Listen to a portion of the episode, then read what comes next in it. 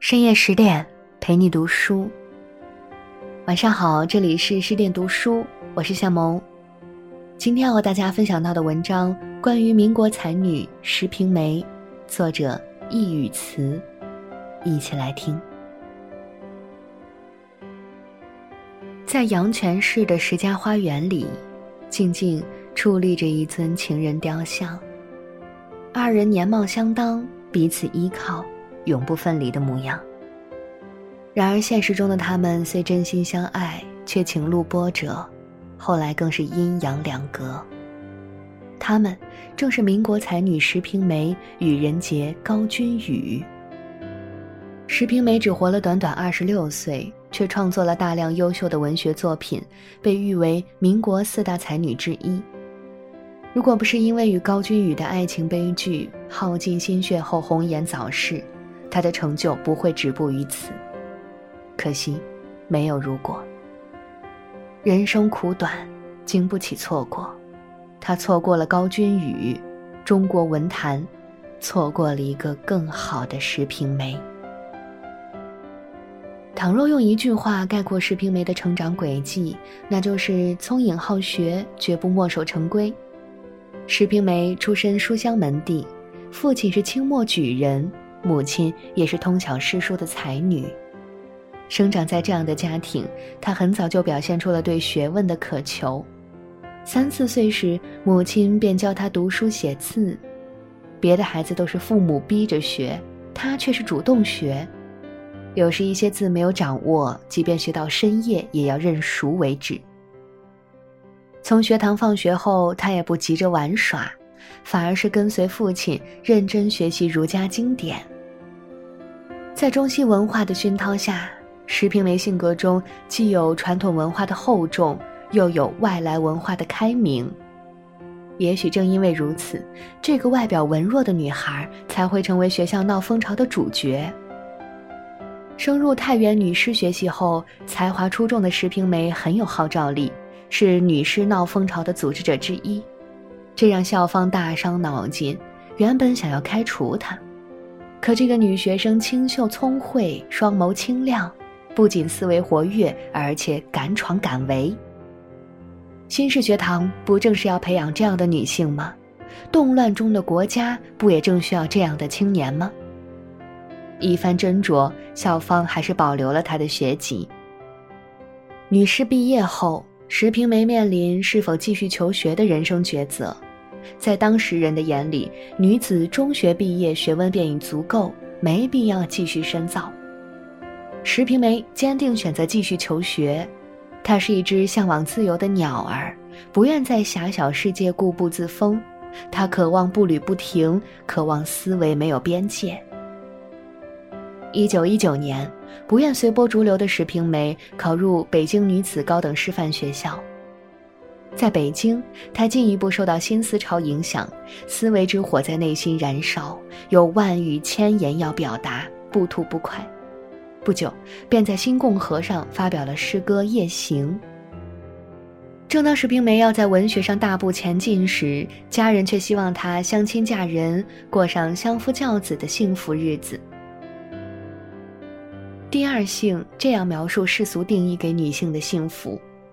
一种徒有其表却无抱负和热情的平庸，一种周而复始重复着的漫无目的的日子，一种渐渐走向死亡却不问其目的的生命，这就是他们所谓的幸福。石平梅不愿不甘，她不认为女性生而只为做男人的配角，无论人生还是婚姻，女性都应有自己的追求。真正聪慧的女子。只和尊重女性独立、理解女性追求的男子相爱。想在茫茫人海中找到自己的灵魂伴侣，并不容易。幸运的是，石平梅遇到了。一九二零年，在同乡会上，石平梅被一个英姿勃发的年轻人所吸引，此人就是学生运动领袖、爱国组织骨干高君宇。攀谈之下，他发现这个男子深受新思潮影响，尊重女性，对时局也有独到见解。高君宇也很欣赏他，眼前女子看似文静，格局却不小，思维敏捷，视野开阔。二人心意相通，越走越近。他们时常见面和通信，石平梅打开心扉，倾诉心中烦闷；高君宇耐心开解，点出当下青年的苦闷情绪，主要是因为不合理的社会制度。石平梅毕业后，先后在数所女校任职，在高的点拨和支持下，她采用理性指导与情感交流的教育方式，受到学生的欢迎。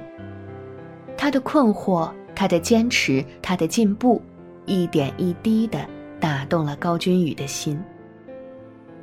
秋日的一天，石平梅收到高君宇的来信，里面只有一片红色枫叶，上面写着：“满山秋色关不住，一片红叶寄相思。”石平梅心头一颤，悲喜交集。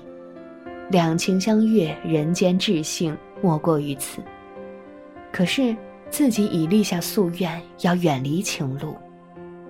原来他曾接受一个名为吴天放的才子追求，二人相恋第三年，因为吴妻儿的造访，石平梅主动退出，而高君宇在家乡也有一桩包办婚姻。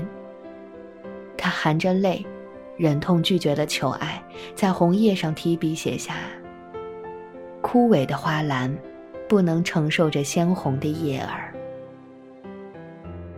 高君宇没有放弃。得知原因后，他为心仪女子的情伤心疼，决心结束包办婚姻。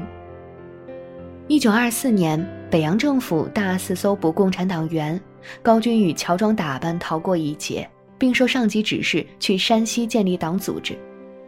临行前，他冒着生命危险去和石平梅告别，望着虎口脱险的心上人，石平梅哭得声噎气堵，有口难言。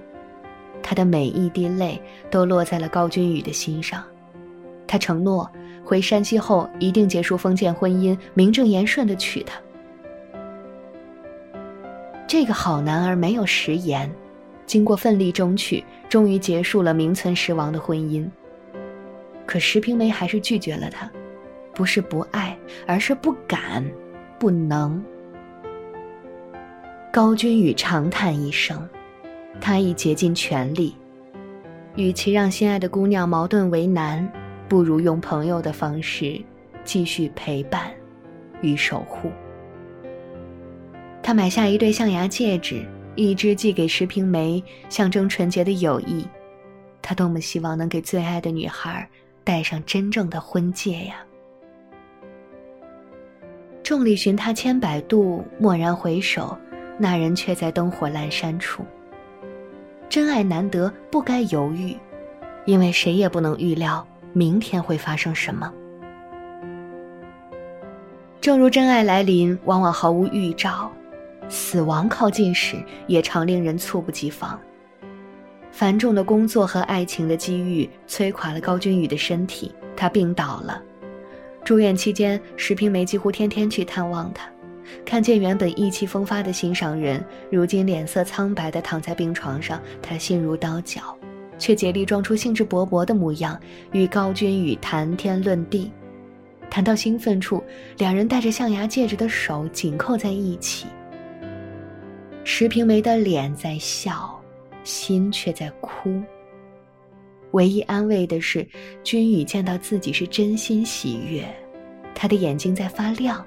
苍白的脸因快乐而红润，他终于有机会和心爱的女孩相守在一起。然而，他还是去世了。也许真的情深不寿，这个优秀而深情的年轻人仅活了二十九岁。葬礼上，石平梅送上自己的挽联，上书：“碧海青天无限路。”更知何日重逢君？他清楚明白，天大地大无所不有，全哪里都不会再有高君宇了。根据逝者的遗愿，石平梅将他安葬在陶然亭畔，亲手在墓旁植上十余株松柏。高君宇其人的确如松柏般迎霜傲雪，坚毅挺拔。葬礼后，石平梅整理君宇留给自己的信件，昔日传情的红叶赫然出现在眼前。红叶浓丽依旧，君宇告白的字迹清晰可见。他的眼眶湿润了，泪眼朦胧间，似乎看见君宇眼中含着情，唇畔带着笑，期待的写下求爱的诗句。等待他的，却是一次又一次的拒绝。红叶还在，君宇却永远不在了。心上人的离世揉碎了石平梅的心，她后悔没答应求爱，觉得是自己害死了君宇，常常去坟前哭诉衷情，一遍遍的轻念自己在墓上题的碑记。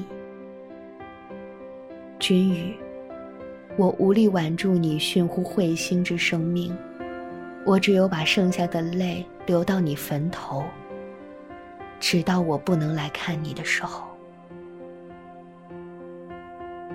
可就连这小小的心愿也没能实现。由于军阀驻兵，石平梅再也不能去坟前凭吊，眼睁睁看着爱人的坟头成了牧场，牛马在墓地践踏，松柏被吃光。洁白的墓碑变得污秽不堪。最爱的人，九泉之下都不得安宁。石平梅既痛且愤，她比过去更懂得为何君宇要执着于政治理想，为何不惜累垮身体也要跟随孙中山先生辗转南北。她决心用笔继续爱人未尽的事业。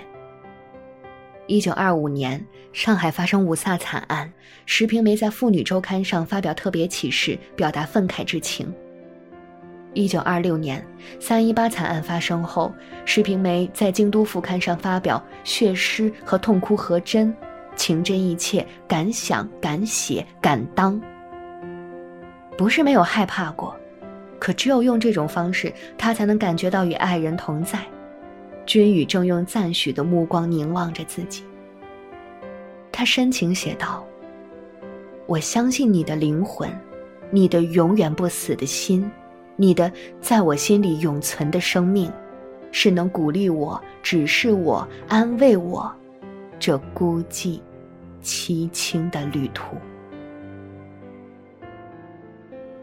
死亡带得走生命，却带不走爱。”石平梅用自己的方式继续爱着高君宇。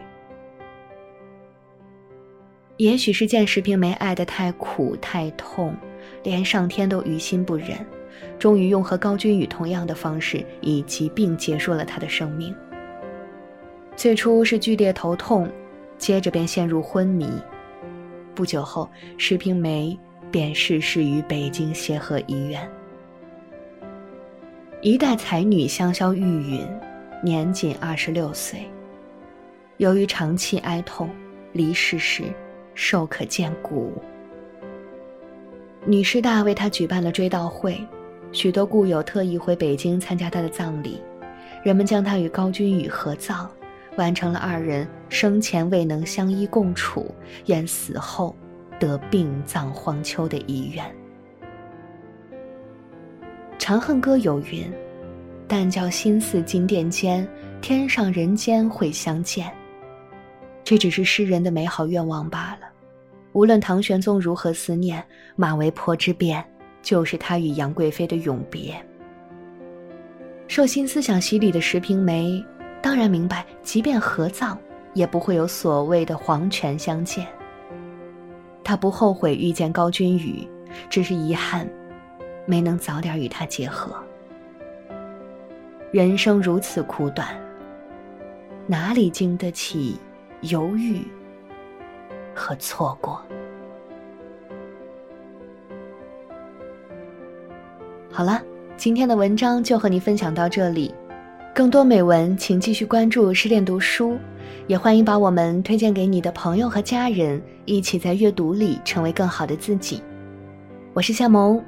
祝你晚安，做个好梦。